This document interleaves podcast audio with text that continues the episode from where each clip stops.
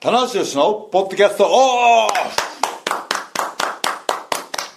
はい始まりました棚橋宏のポッドキャストオフです今回はですねもうテーマを決めてやりますそうですねはい、はいズバリえー今ですね開催中のですね、はいヤングライオンはいということで、はいねいろいろあの僕もねあの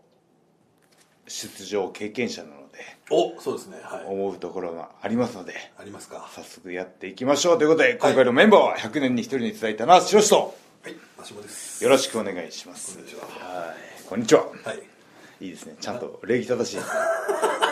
こんにちはっていうねヤングマシュもえー、ヤングマンもだいぶ年いってま すからはいいやでも挨拶がいいというね話がさっきそうですねヤングライオンを僕もねヤングライオンを経験しますんでまあ、えまあ、ヤングライオンっていうのは新日本プロレスの若手選手のことなんですけど、うん若手を見る見ればはい団体、大体団体の雰囲気は分かるんですよなるほどはいはなので僕たちも若手の時にその他団体の選手いおお大会とかうんあのいろんな会場で会ったりする時に一番大きい声で挨拶しろよとあーはいで必ず言われてあそのあ新日本のヤングライオンの選手はキビキビしてるなと声も大きいなと挨拶もしっかりできるっていうことで団体の全体が見えてくるというかうんーこれ僕もだたまに他団体とか行かせていただく時とかに、その若手の方がやってる、おいいなと逆に言うと新日本プロレスだけじゃなくて、んそのまあ多分そのプロレス界の伝統なのかもしれない他団体の若手の方も結構ねそうですね失礼しますっていうのが挨拶よろしいでしょうかみはいたいなありまねすよねでも、ああなんかいいなと思って、はい見てますねそうです ねはいまあ僕はもうよくね挨拶してしてもらうんですけど、ずーっとやっぱこう目をじーっと見られるんで照れちゃってあー自然外しちゃってる「田無ですよろしく」み たいなねそんな見なくていいよみたいいなやーというわけでですね今ヤングライオン杯が、はいえー開催中なんですけどもそうですねいやーこのねヤングライオン杯っていうのはやっぱこう、本当にこうダイヤの原石というかそうですね団体の未来を占うというか、うんあこいつらが何年か後にはねそうですねはいもう名イベントになっていくんだろうなっていうかトップ先生になるとそういうねなんか期待感であったりうん輝きを秘めてるというかうんねはいでまあ早速ねこのヤングライオン杯の歴史を見ていきますとですねお歴史をはい、はい、うんやっぱこうねやっぱ振り返らないとそうですね大会のいなぜこのヤングライオン杯っていうのが生まれたのかそもそも的なやつですそのね時代背景というはいかはいねはいはい教えてください教えてくだ さい、はい、あのまあでもねこうそもそもは、はいえーっと1985年になってますそんな前ですかはいお大丈夫ですそんな前かはいうーん 1985年ということは棚橋が、えー9歳ですね、はいなんかあと、まああれですねええ ーっと9歳さらっと流しすいまましせたん ちょっと別のものです9歳、はいすいません、はいカール・ゴッチ杯争奪リーグ戦っていうのもその前にあったらしいそですねのあれですね前身その前身ですねこれやっぱ藤波さんとかこれ1974年ですよ多 分1974年ー僕まだ生まれてないですねそうですね僕生まれてますねこれギリ生まれてギないリ生まれてます、はいへーあそうかそうかそうかだからこそれがのヤングライオン杯の前段階でカール・ゴッチ杯があったん一ですね回これがあってその85年ですかねにリニューリニューアル的な感じでこはいの始まったと、へーこのカール・ゴッチ杯もすごいメンツですねこれねいきなりもう、えー第1回の優勝が藤波さん、はで準優勝が小田正さんいこれキラーカーンですよねこれはスナックカンちゃんですよスナックカンちゃんもヤングライオン時代があったと僕行ったことありますよスナックあカりンまちすゃはんいに僕も一回だけ行ったことありでまっすかかったなあで第2回の優勝者が藤原さん藤原さん藤原さんのね若いのってあんまりこう想像はできないですけど、あーこれ準優勝の木村隆さんっていうのはこれはちょっと健吾さんですか健吾さんではないですよねそしたらあでも木村この時は木村あ木村健吾高橋だからこあ後の木村健吾さんなのかもしれないですねへーあそうかあーなるほえー第3回が先影和志さんどねねあんまりあ北こ北れ北澤澤さんさんかもう北澤さんねやっぱ小林邦之さんと親交があるので、はいはい僕ねあのいろいろこう道場に来られた時いろいろ「君頑張ってるね」って言ってはあ意外とねこの北澤さんと接点があるんですよねそうです後のやっぱりねその UWF 系のレフェリーではやいっぱそり、うですねあの前そ田っちのさん方がね有名ですよねやっぱすごく有名ですけどもともとはやっぱ新日本というね、はことありますけど、はいまあ、そこからやっぱりこのヤングライオン杯では、まあ、ここら辺でもうちょっとおなじみというか、んね、メンバーは知ってる名前がねね、出てきますけどまもあ、、杉沢でも引退されてると思うんですけど、これ山田圭一というね、第1回の準優勝が山田圭一ありますからねリバプールがねあ言っちゃってますけどねリバプールですよいやあの多分そのヤングライオン杯が開催される状況っていうのは、はいきっと団体自体がすごく充実してる時なんですよはいはいはいはいはいはいそうですねあのトップ選手がしっかりしてて、若い選手もたくさん入門するだけ入れるだけの団体の体力がある時うっんていうことなので、ヤングライオン杯が行われるってことは、う団体に力がある時なんですよんねなるほどなるほど、はいまあなので、バロメーターというかそねのだんやっぱ団体にあのねあの好景気不不景気の波があるように新日本プロレスの歴史にもこういい時の悪い時の波があるじゃないですか、そうですね、そういう意味で言うとやっぱりこうヤングラインオン杯が開催できるっていうことは、団体がいい時ということなんでしょうね、なるほどね、んはだからこの、えー最初ねこう85年から始まってうんすごい短いスパンで3年連続からうん行われるんですけどまたちょっと空いたりとかねいそうなんですよねだから一番空いてるのが、えここじゃないですかやっぱりどこだろうなあそこだこの、えーままさにこれはねあの後藤さんが第10回で優勝してるんです優け勝どしてこれが2005年5年でその後2017年までや行われてないと2年前そうですねだから12年空いてる、 12年空いたんだ、これはちょっとまあその間にあったことをね、皆さんなんとなく思い出していただければ、ええ僕の僕の12年です、えそう 棚橋宏が踏ん張ったはい、年月じゃないですか、はいこれまさにそうですねはいでもこうやってねはいだからねさっきも言ったんですけど商用選手とかそうそうそうそう出てないいろんね選手とかはやれてないんですよそそうう若い選手がね、はいあのまあ、ある程度の人数がねなんですいないと、はあのヤングライオンハイまでにはいかないので、はいだから言うたら2人だけのレアングライオン杯みたいなのが毎日やってるみたいな、そうそうねえはいというねヤングライオン杯なんですけども、えー今年のメンバーはですね、えー海野翔太はい成田蓮はい辻陽太はい上村優也、はいコナーズはいカール、はアレックス、でマイケルマイケリルチャーズと、はねえ、8名で総勢8名ではい争われてるんですけども、これだからあれですよねそのもちろん今の海野選手たちの4人っていうのはここ、ね2年ぐらいもうがっつりやられてますけど、プラスやっぱりこれははいこの今回ね LA のここが 3, 3人がねこれがやっぱりやば踏いみ切った大きな理由じゃないですかねそうですね、そのそのこの LA 道場の3人が来るっていうね、だからヤングライオン杯の歴史の中でもえこの道場のえはい LA 道場と野毛道場のはい対抗戦的なはいは図式を持ち込んだのは初めてそうですねだからすごいしより燃えますよね、はヤングライオン同士の競い合うジェラシーだけではなくて、は団体は団体じゃない同情対抗戦的な要素があるっていいう道場ね昔道場部屋制度っていうのがあの何回か話題になった時もある何回かあありましボたよンバーズがボンバーズがはいもうありましたしね逸材ボンバーズもありましたねつらいボンバーズありましたねあのあの吉橋さんをそうそう招き入れる時のそうそう逸材ボンバーズ吉橋の流れはまだ僕は途切れさせてないんですけそうどですね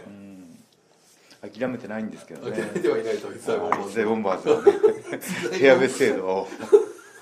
逸材ボンバーズ 逸材これねだあかのらここにだからあれですよねあの野毛道場、はい LA 道場、晴れ道場、そして逸材ボボンンバーバーズあのドラゴンボンバーズもだいぶポップな名前なんですけドラゴンボどンバーズカタカナたつカタカナなんでまだしっくりくるんですけど逸材ボンバーズが逸材がおそらく漢字をイメージしてしまうのでなんかものすごいバカっぽいズ、ちょっとそんなギャグ漫画あったのみたいなね、あの少年ジャンプにあったよなみたいな、ねアホーガンみたいなねあーコロコロかいや、いいじゃないですか、ボンボンかねありましたけど逸材ボンバーズはキラーパワーワードだそうですなね。諦めてはいないと。はいそれも僕はねね話がねちょっといつ話関離係れなまくしたね関係実際ボンバーズあまりにもね一回忘れましょう パワーワード強すぎるんですけど、はいちょっと、はいいまあでもほら LA 道場、はいあの柴田さんもね語ってましたねあのこれ、まあ、はいちょっと僕、直前に僕あのロンドンで、はいあのーまあ、ちょっと行く前は実は考えてなかったんですけど、あそうだこれやっぱヤングライオン原から海野選手海野選手と成田選手は来てたんですね、ロンドンに、はいで辻さんと上村さんが残ってたんで,、はいでちょっと連絡して、はいあの自分の部下のあの子に、まあ、ちょっとじゃあ辻上村やってくれとインタビューをねではいで僕は海の成田やるからって言った後に、いやこれはでも柴田さんの話聞きたいなと思って、うんうん緊急でちょっとロンドンでインタビューしたんですけど、これあ開拓でしたかはいいやこれはえそうですね、んやってよかったなと思いましたね、あなるほどで柴田さんはどんなことを語ったんですかーあのーまあ、今ねあのウェブサイト載ってるんですけど、うんやっぱりその対野毛道場だのそれとはやってることが違うんだみたいなああ自負がねかなり強烈にうん思われてますね、んあーそうなんですよねむ僕もね一回練習はい風景を見たことがあるんですけど、はいはいむっちゃくちゃ厳しいんですよはい、 そうですね今厳しい顔になってますねすまあ、僕たちもねヤングライオン経験して道場でやってきたことっていうのはあるんですけど、その10時道場、あ何時何時スタートかなもう午前に練習が始まってそれ結構4時夕方4時までやってるって言ってたんですよ練習を、 はい、どんな練習やってんだってねそうですねまあまあまあ休憩1時間入れるとしてもまあまあありますよね、はあでねもう本当にね基礎の基礎からレスリングから打撃からウエイトトレーニングからっていうねもうね この LA 道場の3人ーはいコナーズはねカール・フレドリックス、えーアレックス・コグリンの体つきがすごいんですよいすごいですねヤングライオンの域を超えちゃってるというかもう鍛え込まれてるんですよねはもうああれこれはあのーなんだろうウエットトレーニングだけではできない体というかフいィジカルが強い体に見えるんですよはい僕この間ねあのイギリスで RPW ではい第0試合で、はいありましたはいあの RPW の若い子たちとその LA 道場の3人がは6人タッグマッチで戦った試合見たんでいすやけりどましたねはいもうね明らかにはいフィジカルが違うんですよ、はいかわいそうなぐらいにそうですねどうもう初見ではいプロレスしない人が見たら、いや圧倒的にこっち強いでしょ、みたいなは感じなんですよだからフィジカルのの大大切さというか生む期待感っていうのを改めて感じたというかいやだから結構それがこう割とこうまあまあ言うたらパンツ一丁でやるわけじゃないですか試合っていうのはね黒タイツでねはい特にヤングライオンはね、これは結構そういう部分が割と丸裸になるというか確かに確かに、うんこみんな同じコスチュームだから、う、はい、より違いはもう体しかないんだよね、はいだからかなりこれはすごいシリーズになるかなっていうのはありますね、いやーそのねあのコナーズはちょっと上背はないんですけど、体にねギュッとねあギュッと詰まってる体をしてあるりんでますすよよね、柴田さんが、まあ、あの今コナーズが LA 道場の道場長らしいんですけど、はいはいはいまあ、その LA 道場のそのなんだろうを代表するっていうかもうザ・ LA 道場はコナーズだって言ってるんですよ、言ってましたねキャプテンだって言ってましたね、キャプはでカールはその、ある程度キャリアを積んでて、んうんはいそのあのいろんな経験もしてる、ね年齢的にも一番上なんで、うんうんあのだしっていうことを言いってて、うんでねなるほど一番ね柴田さんの不安不安材料というか、ん未知数なのがアレックスはい言ってましたねはいコグリンはいねあのフィジカルもビジュアルも抜けてるんですよ、アレックスは、はいはいはいただちょっと不器用なところがあるからって言って、それおっしゃってましたねあのものすごく強い赤ちゃんみたいなふうに言ってましたね、あのうまいこと言うあわあそうだ経験値がやっぱりその2人に比べて圧倒的に少ない少ないですねでもポテンシャルは一番なんですようーんあ僕は思いますねいや僕もねあのこれでねニュージャパンで育ったらそのニュージャパンを育っていったスーパースターたちいっぱいいるじゃないですはいはいかはなんかそういうはいはね可能性を秘めてますねはいコグリンいやーだから僕パッと見はポリンス・デビットさんにすごい顔が似てるなってうんうんういう感じありますよねけどねサイズがもう二回りぐらそいうでなかんいんでですすよよだからこれはねあれはね化けます素よ材としてはすごいですしちょっとお前俺覚えとけよって言っとかないと ね先物買いするんだったら頼んだよとえでもフレドリックス選手ももえうもうねバカキールはバキでねあの子も今日もねあの僕子ど道場行ったんですよはで9時ぐらいに練習し始めてあ9時行って9時半ぐらいで始めたのかなそしたらちょうどえーカールとそのコナーズが道場で練習しててうもう汗だくなんですよんうわ何時から練習してんのって言ったら朝7時半からやってます まあジェットラグもちょっとああるらしいんですけどあーまあそうですよね早く起きちゃういやあーすげえなと思ってねーいやそれはねちょっとすごい練その練習するし習慣というかがもう染みついてていやーこれはこねの柴田イズムをあがっちり真正面から受け止めてある育ってますよねーあーはいただね柴田選手柴田さんあのそのないあのラングライオン杯の前にちょっと喋ったんですけどはいバックステージで俺自分が出るより緊張するよあー親心あまがあねそうですよねうんうん言ってたのがね印象的でしたねでもこの1年以上、まあ、何なんですかねでも本当集大成じゃないですか、うんだから自柴田さ分んががこう鍛え上げたヤングライオンがはい新日本のリングに上がってファンからどういう評価を得るかっていうねそれも全部正直ね手探りでやらなんていうか前例がないことじゃないですか海外で確かに海海外うんトライアウトしてそうですよねではいねで何人かでピックアップしてね一緒に生活して、うんでそれがついにここにっていうのはねこれは確かにまあそれ自分ね手塩に手塩かけてというかまさに手塩我それがはね子我が子たちがねもうカルゴツだったら舞さんって言ってまあいつはそうですねはい木戸さん木さ戸さんんだもん舞さんっていうぐらいのねあー確かにいや本当そうだと思いますよ舞さんたちがねあー3人もいるわけですよ藤原さんにとってのもう木村ね木戸さん、藤原さんみたいな感じじゃないですかこれは、これはだからね、いやもう気迫がすそう昨日ね開幕戦ありましたけど、この2人の選手すごかったですね臨戦態勢がいねやすごいです小田選手も最初からずーっとこうもう行くぞ行くぞみたいなもう感ちじっでちゃいあーちゃんみたいになってて そうそうそうっすねこうこうもういいからいいからもう早く行かせてくれみたそいうなそうそうそうああいうもう一つ一つのね動きがね伝わるっすよねいやー俺はちょっとね、いやだから僕は危機感を感じてるわけですよはいこのヤングライオン杯に対するはい熱量っていうのはいがはい今のところそのそのなんだろうこの新日本のリングでうん見せてやろうっていうこの柴田 LA 道場学生たちの意気込みの方がひしひしと伝わってしまうんですそようねですねでこのね野毛ヤングライオンたちの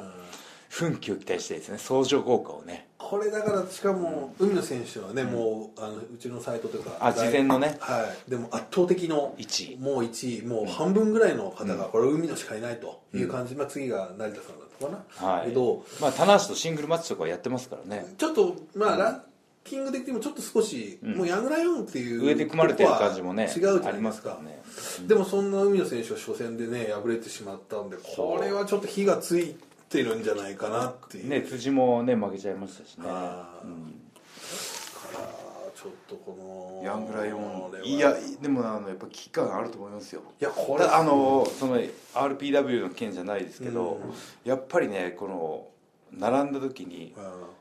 コナーズカールアレックスのフィジカルの強さっていうかあビジュアルで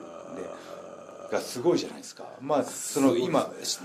野毛だったら野毛道場だったらやっぱ上村もいすごいですけどー井上さんすごいですいねや上村今すごいですよあいつあ僕ねいぶしに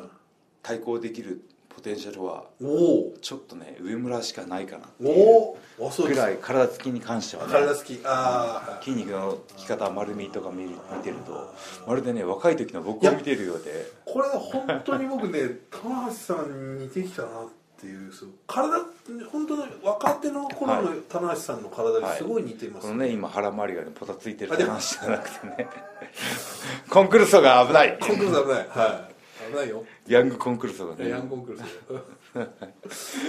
あと上村さんといえばねその、武道館の最終戦の時に、はいこうヤングライオンロス道場とはいロゲ道場をやった時にこうバーンと飛び出していってあ僕はねあんなね気の強いやつだと思ってなくて、はいあれねちょっと上村の新しい一面を見ましたよあれねジーンときますよねちょっとねあうそういう思いを上村が秘めてたんだっていうね、いやうんこれはいいですよ脈々と流れてますねあーね負けん気の強さがねまあもちろんそのね他はいの海の成田はい辻選手をそうですねこれ僕はあはの悔しいと思いますよ僕辻を突きついてくれてるんで、はいはあのね努力ししてる姿真面目な性格も全部知ってるんでね辻も期待してるんですけどあのやっぱりこうあのファンのいは期待感は海野が1位だったんですけど、はい僕ね一番やっぱ伸びしろを持ってるのがは成田なんですよね、いはいこれはね前々からよくおっしゃってますけどはい、やっぱこう身長だけはどうにもならないんで、やっぱこう上背がもあるし、でレスリングの下地もあるし、これからね肉ついてきてたらあーそう成田はちょっとねあいつねスター性があるんですよ、はいは困ったことにこう え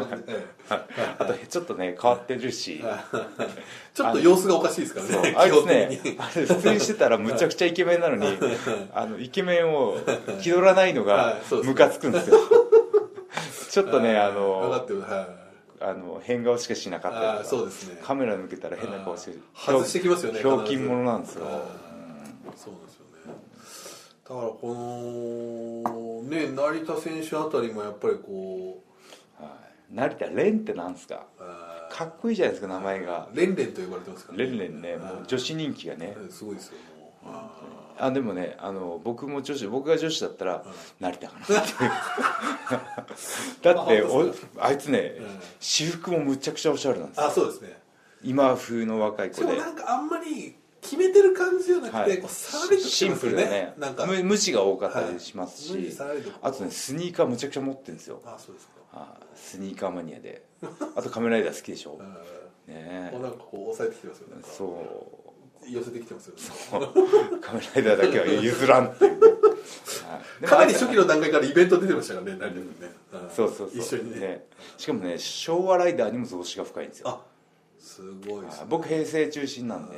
うん、彼は「筋肉マン」とかも詳しいですからね筋肉マンも好きいだしろいろそうもうアンテナがあるんですけどあいつ一番プロレスラーですよ、もう、うん酒も飲むしあそうですか、あ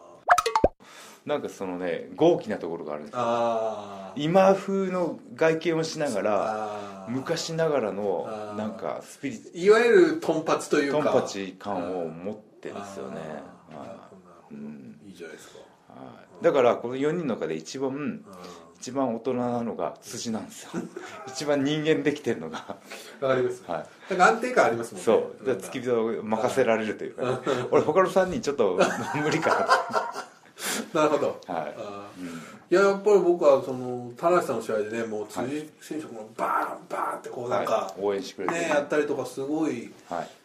いやられてるからもうすごい信頼度というかねねあのまあそのその骨格的なもので筋肉のつき方っていうね、その西洋人のうんなんだろうあのアドバンテージはうんエレー道場にあるんですけど、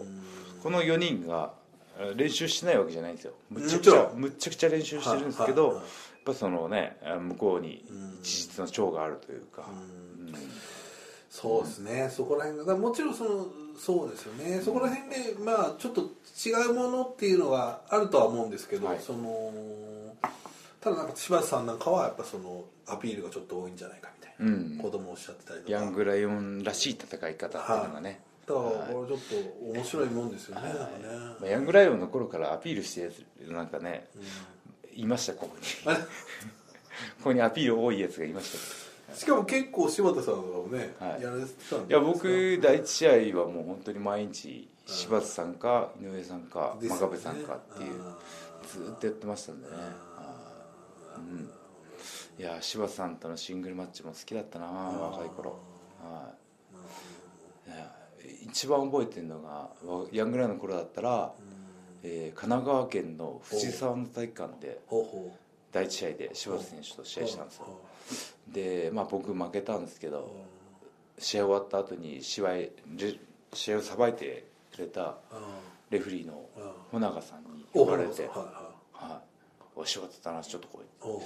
うやべえなんか怒られるのかなとやらかしたからあの思ったら「お前ら今日は良かったぞ」おはいって言われてお 「75点だな」厳しめっとって そうですね、はよかったっていう割にはちょっと75点だったんですけど平均点より上ぐら いはい、うんありがとうございますって言って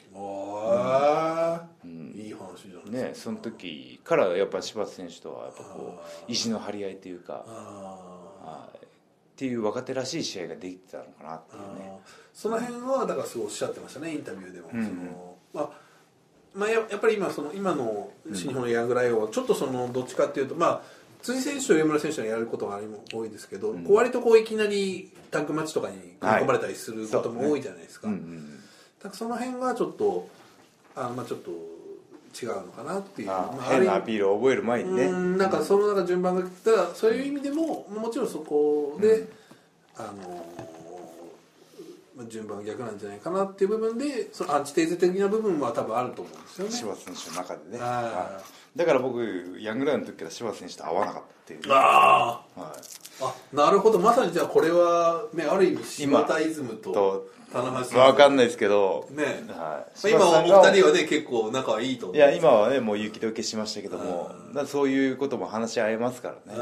うんね、うん、柴田さんが思い描くヤングレモンこうあるべきっていうものがちゃんと伝わってなてるほど、これそれを今やっぱこう盛り上がる会場の中で、えーちょっとねその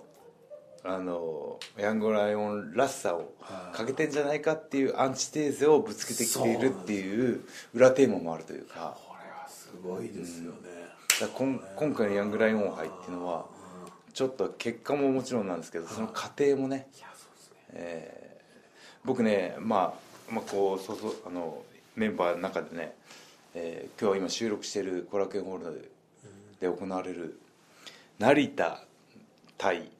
カール・フレドリックスがすごい楽しみなんですよ、あ僕ねこの今、いはいいろんな組み合わせありますけあどこの中でちょっとじゃああねりますけど、はいはい僕ねこのカール対成田が一番最注目カード、ーなるほどこれちょっとねあのーまあでもいやる前にねあれですあれでしたけどもぜひねあの後でも見れます後で見てくださいいやあのねやっぱこう今やっぱり伸びしろを一番感じるのは成田なんですけど一番完成してるカールじゃないですかいああどういう戦いになるかなとなる思っほてどうんそうそうそうそううんねえまあそのヤングライオン杯ね僕らも僕も出ましたけども僕唯一取ってないタイトルがヤングライオン杯 どうやったら取れますかねえっ、ー、とー、はまあでもまあスーパージュニア系はねもちろん取ってない、はいはいスーパージュニア以外は全部取った、大体大体大体ニュージャパンカップ初代優勝おーですね G1GP はい IWGP タッグあはーいヤングライオン杯だけ取れなかったんですよだかあーらヤングライオン杯取れてる選手羨ましいなと思ってやりますただ棚橋さんいはやいシニアライオンこれはやねるシニア これやっぱねこれまあ今歴代のやつ見てますけど、これ例えば武藤敬司の名前ないですからねこれねあ確かにねその時代はこれは長野さんが優勝では橋本さんが準優勝そうそうあとは中村俊輔さんの名前ないですよ中村はだってあいつ飛び級だったっすからもう一回ヤングライオン杯カットみたいな、うんうんヤングライオンカットみたいな感じそうでですすかねはいあーだからこれはね、まあこれはちょっと巡り合わせでそうですねただ、ヤングライオン杯優勝者には、えーまあ、自動的に海外遠征の権利が与えられてそうですねまあ、言ったらば、き会社からの期待ファンからの期待というかの一心背負えるっていうかね、ヤングライオン杯優勝っていう以外にも確かにはいその付加価値が大きいというかね、スター街道に乗っちゃうわけですよ、ね確かにだからこれ分一個だけちょっとあれなんですけど、もしこれ LA 道場勢とかが優勝したら はいどうどこに遠征いやでもありますよその可能性はこれ遠征っていうのは日本になるんですかねもしかしてね定期参戦にな定るん期じゃない参です戦かなんですかね、うんなるほどねこうマイケルいやでもうそういう、はいマイケル・リチャーズもね、頑張ってますから俺あいつね、あのあの僕と同じ匂いがして好きなんですよあそうですか彼のインスタ見てくださいよ、うん自撮りの多いこと あこいつ自分好きなんだろうなみたいなマイケル・リチャード選手はいはい本当に何年か前の俺と今の俺みたいあなあそうですか比較写真出したりとかあまあだからそういう積極的にあー SNS を使って売り込もうっていうね、はい、このファル道場を代表としてきてますからねそうですね、はい、今日も彼朝練習してましたからあそうですか、うんちょっとね物静かなやつなんで、ね、た体格はすごくいいはい、じゃない体です勢かも大大きいし、はういん、あとねねこのハレ選手がね教え込んでたんだっていうのもちょっと衝撃ですし、どういうあれなんだろうってなりますから、そうですね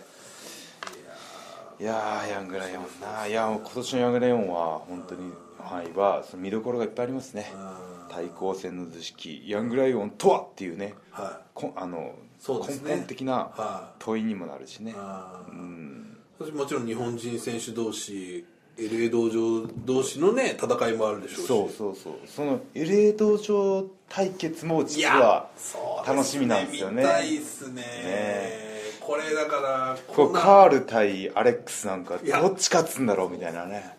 またコグリン選手の逆水平チョップすごいっすねコグリンンすごいですね昨日辻がペチペチやってバチーンっていっぱいですねうん、あのあのヤングライオンなのにえげつない、うん、あーちっちゃい赤ちゃんがね そうあザのちっちゃい暴れ赤ちゃん暴れん坊赤ちゃんみたいな感じで、あ大きい赤ちゃんかうん、大きい赤ちゃんちっちゃい赤ちゃんってそのちっちゃい赤ちゃん はちっちゃい赤ちゃんはただの赤ちゃんそうでですねそうですねあの大きい赤ちゃんがねビジャイアントベイビーかなんそうかですねザ・ジャイアントベイビおジャイアントベイビーいやこれは本当にね見どころがありますねしかもこれ全大会ではいありますから、ーそうですねこう地方大会でもね見れるって、これはかなりいいんじゃないですかね、いや僕だったらこのね対決が見たいからみたいないやね本当ワーそうですルドワールドで全部あるんですかねこれあのー要するに前線生中継はないですけどあのワールドタッグみたいな感じで、はいあの後で後からあの多分公式戦はああいいですねありますねぜひ見て、はいねこれはいいと思います見たいカードをチェックしましょそうですねういやーねじゃあちょっと恒例のこれ遊びの時間に放送日のそうなりましたっけ竹締め持ってきないと竹島ありましたねはいはい 最近こんなヤングライオンは嫌だあこんなヤングライオンは嫌だ、いこんなヤングライオンは嫌だ昔やるしこんなルチャドールは嫌だとかやったじゃないですか初期初期の初期飛ぶのが嫌だとか飛ね、ぶ気がないとかね高いところが苦手とかね高いところでジャベを知らないとかねジャベって何ですかみたいなすぐマスク脱いじゃうまさにこだわらないとかマスクにこだわりがないと かこんなヤングライオンは嫌だほんまやね、こんなヤングライオンこんなこんなヤングライオン嫌だ、いあーまあやっぱりね、若さがない 若くないそもそも若くない若くない 40, 40代だとか若さを感じないとか 若いんだ けどじゃあ出るなってなっちゃそうそうあーあーそうですねう技が豊富だとかね引き出しが多いとかねいきなりラリアットと かいきなり乱打戦とかい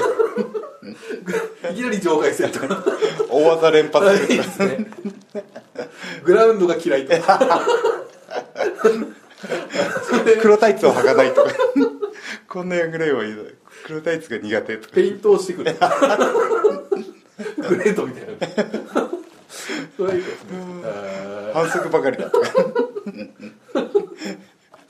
あーこんなヤングライオンは嫌だ面白いーいいですねまあ今の全部出ました そうですねあいやー面白ーこかんっなたようなのがいいじゃないですかまあねというわけでねあの今回はヤングライオン杯に絞ってそうですねおこれは伝えしなかまなしたけどもか斬新なあれですけどどうですか優勝予想とかしときまあーす最後しておきますかかー難しいなこれは難難ししいいファンのとファンの投票だと圧倒的に海野ではい2位が成田だったんですか、ちょっとね一応ね確認しましょうははいでもそれはそのその LA 道場勢いはいそのプラスこのリチャーズを知らない段階での投そうな票んっですてよいうところが大きいミんですソよですねこれとか開幕前にやったので、これはどうなってくるかですねこれ見てしまったらちょっとまた全然変わってくるでしょそうねなんですよね、だからちょっと特にコーリン選手はねあのし日本マット初登場だったそうなんですよちょっとねあのうんその彼も彼一回体調崩したのかなそうですねはそうなってますねい、いやすごいねやっぱ体つきに関してはコグリンがコグリンがねあの柴田さんが褒めるのねものすごいブリッジするんですよだあ鼻がペタッとつくようなあもうとんでもない高いブリッジをするのであ,、うんあつまりこう垂直に落ちてくるみスたいなープレックスをした時にあーうん半端ないブリッジするんですよもあーうそれだけでもう普通は額とかっていそううななんんでですすよよねもう鼻がベタッとつくよあうなうんどんだけ反ってるんだって話ですよねそうそうねいやーこれはどうですか、ね、いやー僕ねこれなまあ確かに海野選手ちょっと逆に言うと優勝できないとはいちょっとっていうのはあると思うんですよねこれだけやっぱり期待感があってね期待感がある選手ですからあるんですけどやっぱねこうフィジカルの強さを今回改めてねあー大切さをねあやっぱこうある程度キャリア積んで得意技とかも出てくるとそんなに見た目っていうのはー、そうですねまあ、こういうレスラーだってあフーァンの方が納得あーしてしまう段階に来るとああの必要なくなってくるんですけどこのヤングライオン杯ね先ほどマーシーも言いましたけども黒タイツ一丁で技もそれほど知られてない中で初見のフィジカルの強さっていうのがあーとても大事になってくるっていうのを改めて思いましたね。うんそうですねということは誰かな僕ねキャリア的にははいこの4位このファン投票で4位に上がってるカールがお優勝の最有力なんですよおー実力的にもフィジカル的にも確かにあの試合柴田さん聞いたら、はフレドリックスだけもう言うことはほとんどないよみたいなことを言ってました、いうんうん自分の想像するよりもはるかに早く上に上がるんじゃないかってういう、んうんはね背も大きいし体つきもいいしはいなのでカールが優勝しないするかなっていういなるほど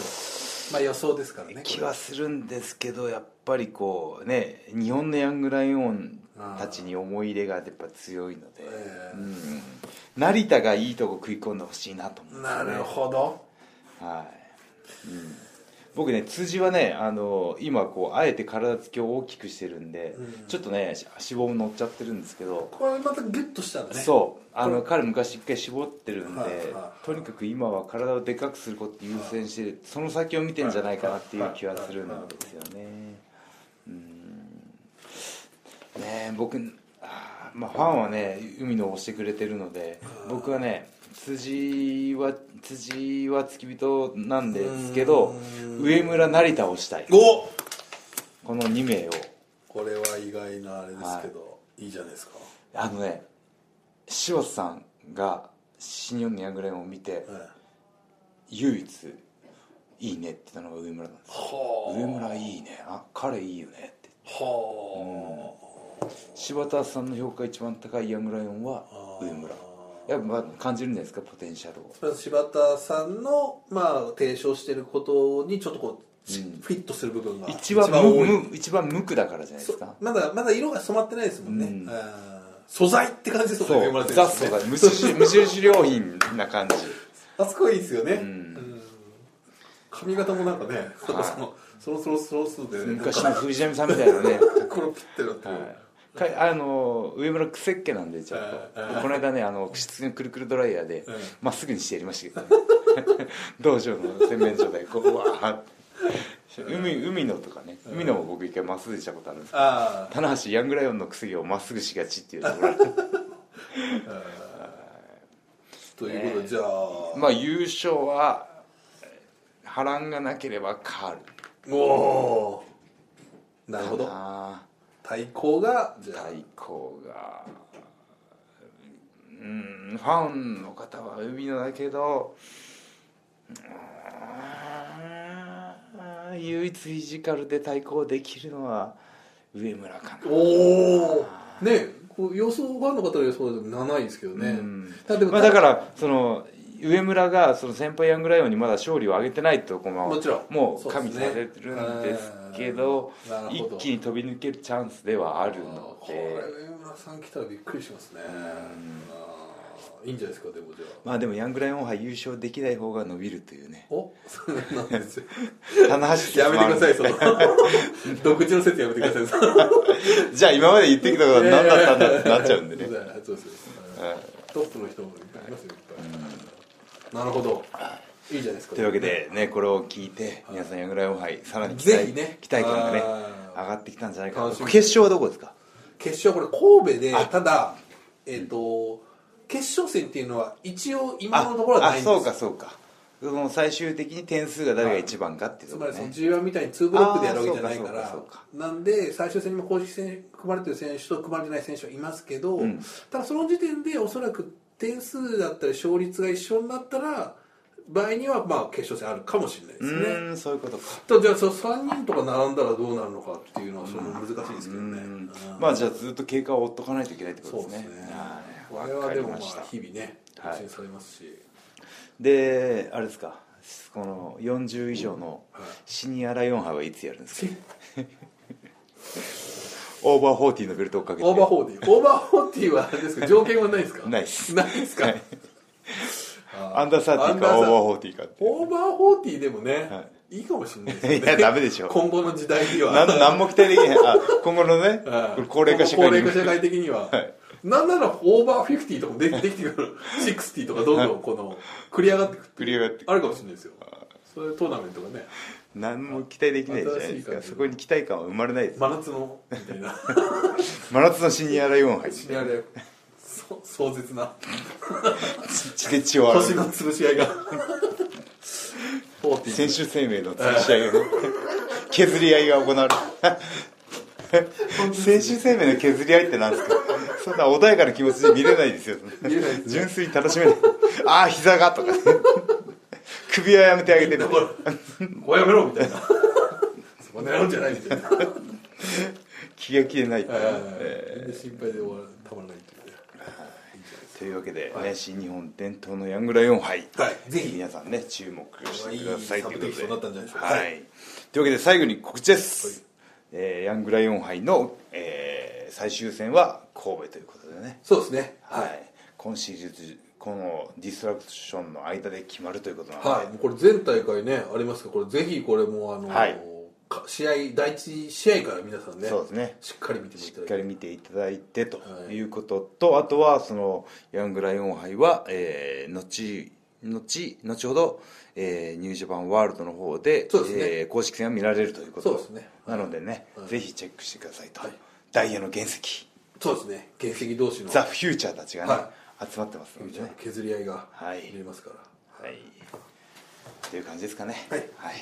いやー楽しかったなあよかったですこんなヤングライオンはいやいやだ最高だった なんかもうお互い言いたいこと言ってギュッと言い1分ぐらいで終わっちゃったもっと引っ張ろうかと思ったそのうにですねねあーそうですね大体言い終わった感がありましたよもう出ないもうないなってだって一番最初に「こんなヤングライオンはいや若くないよ」もうそれしかないそれ以上出ないよ」っつってねうんありがとうございました、はいありがとうございましたはいというわけで以上棚橋宏のポッドキャストオフでした